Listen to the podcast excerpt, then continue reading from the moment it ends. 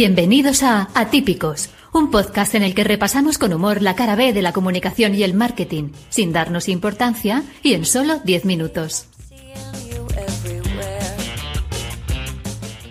Hola a todos y bienvenidos a Atípicos, el podcast de Archetype en el que desgranamos diversos aspectos sobre marketing y comunicación en solo 10 minutos.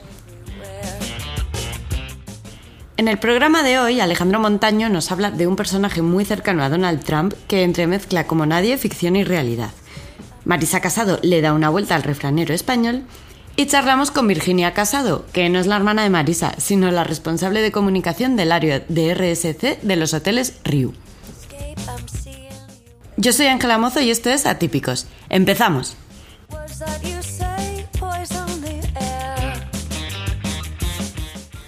Hola Alejandro, bienvenido a Típicos. Hoy nos vienes a hablar de un personaje que parece sacado de una peli de espías, ¿no? Hola Ángela, pues sí, hoy en Ficción o Realidad cruzamos el charco y hablamos sobre un personaje que fue clave en que Trump llegara a la Casa Blanca en 2016. Tal vez no sea tan conocido como el presidente de pelo rubio y la piel de color zanahoria, pero tiene el mismo peligro.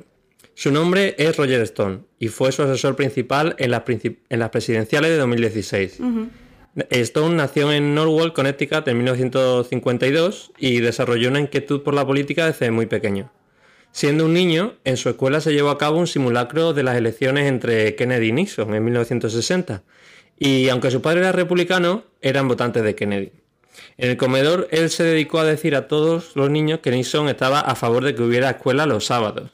Y cuando salieron los resultados, pues Kennedy ganó por goleada.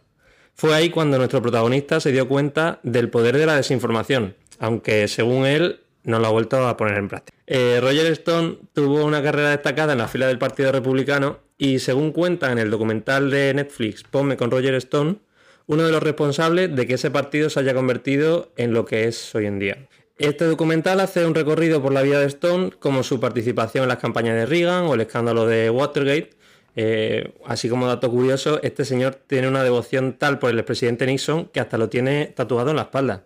Tú imagínate, Ángela, que alguien se tatuara a Arnar o a, Felipe González en la espalda. Que alguno seguro que tiene que haber. Seguro que sí. Y esta producción de Netflix también entrevista a diversas figuras, entre las que se encuentra el mismísimo Donald Trump o el propio Roger Stone, para, y nos transporta a 2015-2016 en donde Trump se convirtió en primero en candidato republicano y después presidente de Estados Unidos. Eh, y además todo lo que todo lo que eso conllevó, ¿no? El populismo, la fake news y la, y la polarización de la sociedad.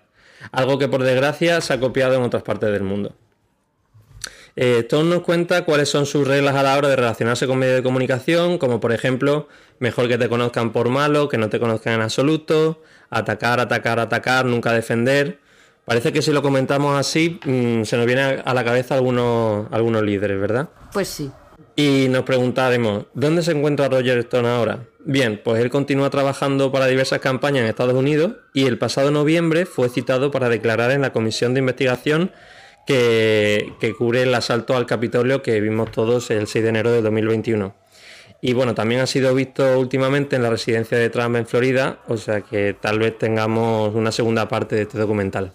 Pues qué interesante, Alejandro. Eh, muchas gracias por hablarnos de este personaje que la verdad que podría ser ficción, pero no, es realidad. Gracias, Alejandro, y hasta el próximo Atípicos.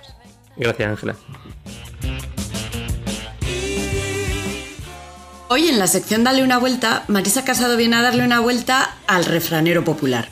Porque a veces nosotros decimos digo, pero resulta que luego es Diego, o era al revés.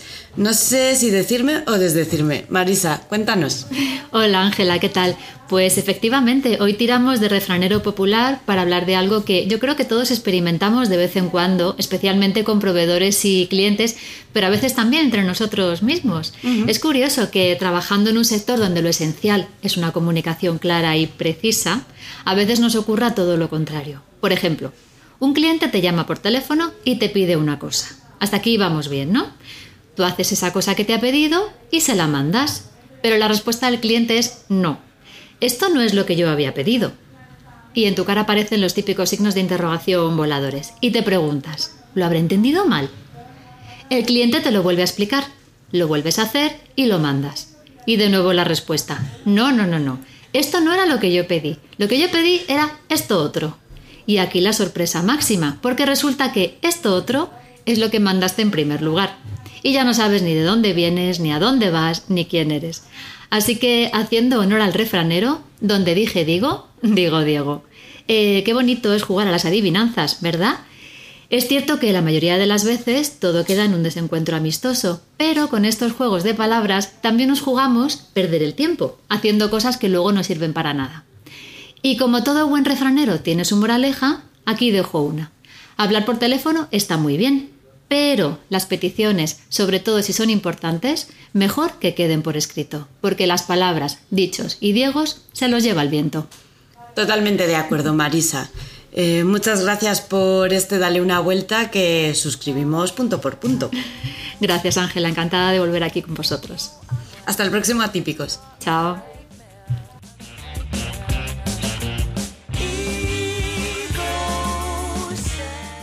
Hoy tenemos con nosotros a Virginia Casado, responsable de comunicación del área de RSC de los hoteles Riu. Virginia, que trabajó durante más de 10 años de periodista, decidió darle una oportunidad a esto que llamamos el lado oscuro y empezar en comunicación para descubrir que su pasión de comunicar no entiende de fronteras. Gracias por acompañarnos, Virginia. Bienvenida a nuestro humilde podcast. Muchísimas gracias por invitarme, vosotras. Nada, Virginia, gracias a ti por estar aquí. Vamos a empezar, si te parece, eh, cuéntanos, ¿cuál es tu placer culpable? Tengo muchos, como todos, yo creo pero mi placer culpable, el vino. Ah. Mm, puedo no tener hambre, que la copa de vino por las noches para relajarme, vino tinto, si puede ser, siempre. Ah, muy bien, muy bien. Eh, ¿Y la campaña que más te ha gustado últimamente? La verdad es que me ha gustado mucho la última campaña de Llorente y Cuenca con, un, eh, con una ONG del colectivo LGTBI, que no recuerdo su nombre, que se llama Transparentes. No sé si os suena, que es para dar visibilidad al colectivo trans. Entonces, eh, es, el setup que han hecho es buenísimo porque es simplemente un fondo blanco con una silla transparente y, la persona trans se sienta y, ofrecen testimonios de, lo mal que lo están pasando en, temas de inserción laboral, ¿no? porque el 80% del colectivo trans está en el paro. Entonces, dan visibilidad a esta problemática y me ha parecido sencilla y muy directa. Me ha encantado, la verdad es que sí. Ah, muy bien. ¿Y un momento en el que pensaste, ¿por qué me dedico a esto? Lo pienso cada día, sobre todo cuando, y creo que me entenderéis, cuando hay ese intrusismo laboral donde todo el mundo se permite opinar sobre comunicación cuando no tiene ni la menor idea. Sí entonces es porque me dedico a esto y no te dedicas tú. Me suele pasar bastante. Exacto, sí. Yo creo que, nos pasa bastante a todos los que trabajamos en, comunicación. En fin, bueno, eh, una pena. bueno, eh, ¿cómo fue tu primera entrevista de trabajo, Virginia? Pues si te digo la, verdad, he tenido pocas en la vida. Mm. Porque, ah, porque he viajado mucho, he vivido en muchos países, entonces me he ido con una mano delante y otra mano detrás tocando puertas. O sea, no han sido. Pocas veces me han venido a buscar. He ido ya a buscarlo, ¿no? El trabajo. Eh, así que, ¿no? Eh, pues eh, la verdad es que quizá por teléfono en México, cuando, cuando empecé a trabajar en Río, que me hicieron unas cuantas preguntas, pero, pero entrevista de esto de sentarme delante de un reclutador o algo así, no, nunca en la vida. Mira qué curioso. ¿Y una idea tuya que creías que era brillante, pero solo lo creías tú? Pues yo tengo una, una profesión frustrada eh, que es ser guionista de televisión. Eh, yo estudié comunicación audiovisual y era mi pasión las series y las películas. Eh, y una vez hice un guion de una serie que me parecía la leche, pero solo me lo pareció a mí, porque lo di a leer a algunos compañeros y se rieron de, mí, básicamente. ¿Se rieron de ti o se rieron con el guion porque era muy ingenioso?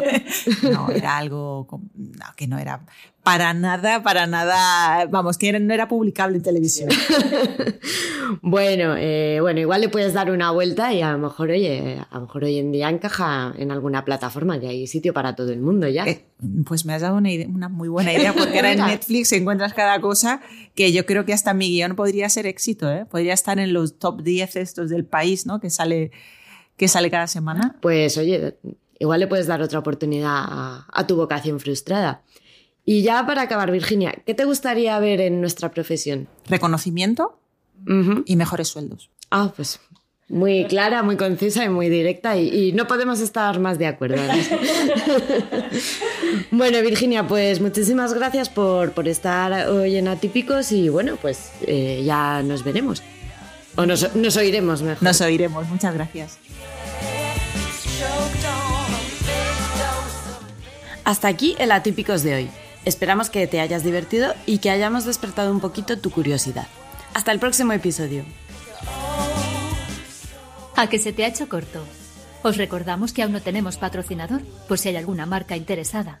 En redes somos archetype-es y este es nuestro podcast, Atípicos. Síguenos y déjanos tus comentarios con el hashtag Atípicos. Música de Madame Snowflake bajo licencia Creative Commons by 3.0.